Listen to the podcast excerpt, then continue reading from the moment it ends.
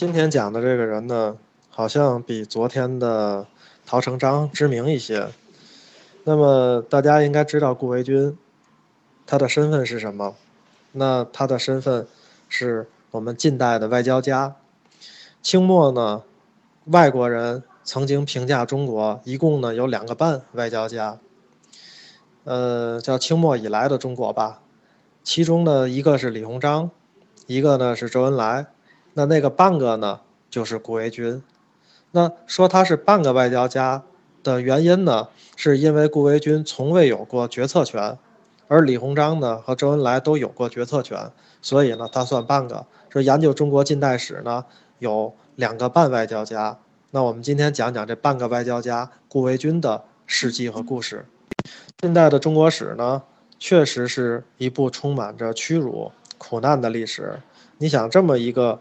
悠久文明的国度，居然长期处于这种半封建半殖民地的状态，而且呢还被列强欺负，在国民而言呢，那非常的弱势，不仅是子民、臣民、草民、市民，甚至我觉得都快成为难民了。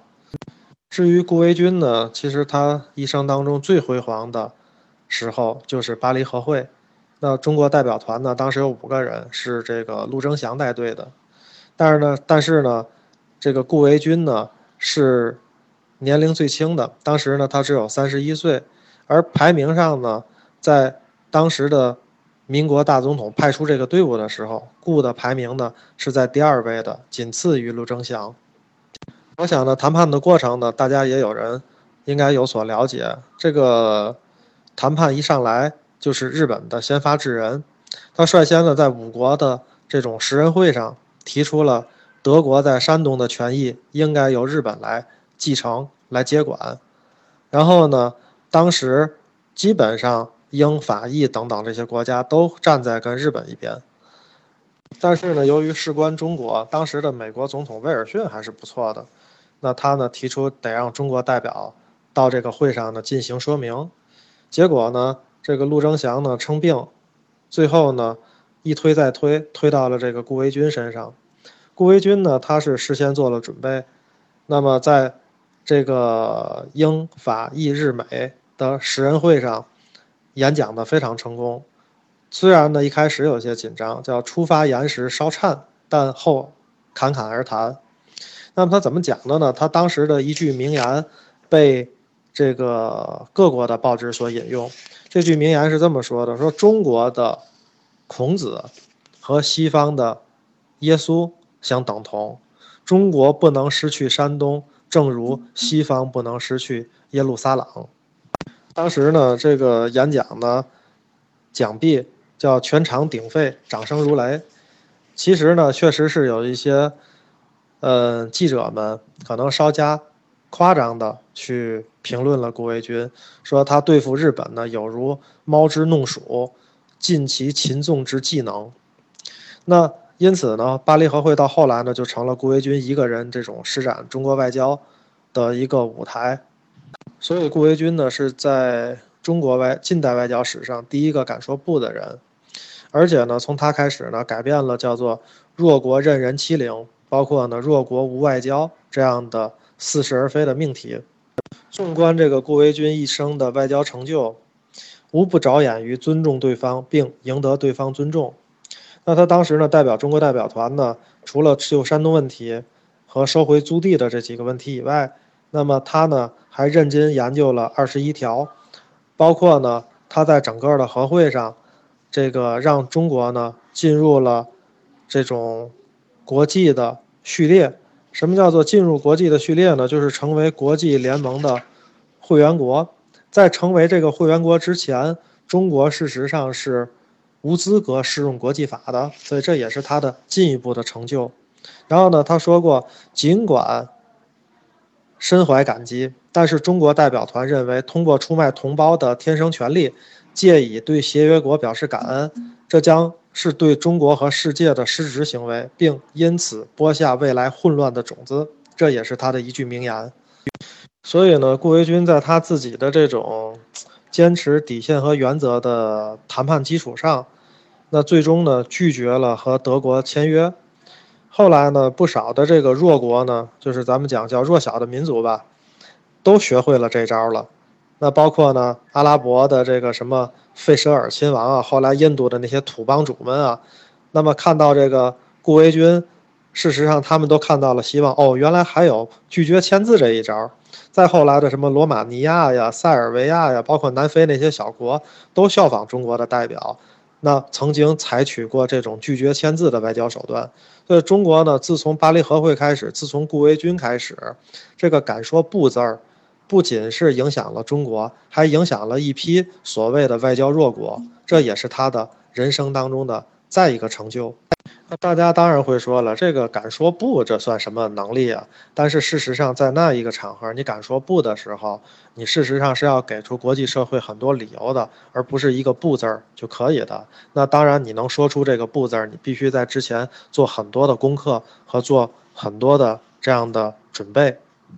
作为一个政治人物呢，顾维钧在民国这种风雨飘摇的政坛上能够屹立不倒，确实是一棵常青树。倒不是他会当官。最主要的是，他能够做到人格独立。那不管政治权力中无论怎么飘摇，那么他的回答都是很简单的，就是他从来不介入派系之争，而考虑问题的时候，纯以国家民族利益为根据。凡是有益于国家的，那就尽绵薄之力；凡是有害的，宁愿挂冠而去。除了人格独立以外呢，他也非常尊重对手。包括呢，和他接触的人回忆起来都说，顾维钧态度非常雍容，从来没有过疾言厉色，而且呢，他对人称呼的时候从不称你，那么都是称您。在外交上的讲话呢，也非常有礼貌，非常的得体。那所以呢，英国人经常说，在中国很少有比顾维钧博士更为平易近人、更有修养的人了。他是如此的。有无比耐心，而且温文尔雅，没有哪一位西方世界的外交家在沉着和和蔼方面能够超过他。那你说他在整个的外交过程中就没有这种感觉到很忧愁、感觉到很棘手的这样的事例吗？那当然有了。你想，虽然他说了不，但是我们的国家毕竟是弱国，尤其呢，在一九三三年日本呢对热河发动进攻的时候，那顾维钧呢是。谈判期间多么的希望说我们的中国军队能奋勇作战啊！可是呢，中国的军队一退再退。日内瓦的外交官们呢说，看到中国这个军队啊这么软弱无能，再看这个中国代表团呢在国联大会上辩说的时候如此的强硬，就说顾维钧嘛，说这两个形成了鲜明的对比。所以事实上来讲呢，中国的代表以顾维钧为首，确实是非常的尴尬。那么。当他晚年去回忆起这些事情的时候，仍然用四个字来评价，叫做有感难堪。顾维钧呢，其实还有一点呢，就是大家可能知道他的这个一生非常的富足，然后呢，叫富可敌国吧，反正没有那么严重，但是也确实是很多的财富。那他呢，其实出生的时候生在的家庭并不算很殷实，包括呢，他去美国留学也是呢。有人资助的那个资助他的人呢，叫做张衡山。那这个人呢，他会看相，说顾维钧以后呢，一定能富贵双全，而且呢，把自己的女儿在旧时呢那种婚配嘛，就把自己的女儿许配给了顾维钧，并且呢，资助了顾维钧去美国留学。然后顾维钧呢，当时有人评价说叫什么民国三大美男子之一。你想，他又是美男子，当然后来又有钱。然后呢，才出过国，辩论还好，所以我觉得呢，基本上这个人就已经成为了一个完美的人了。那然后他去美国留学呢的时候，认识了谁呢？就是唐绍仪。唐绍仪呢，当时是替这个袁世凯到美国去，那么会见这些学生们。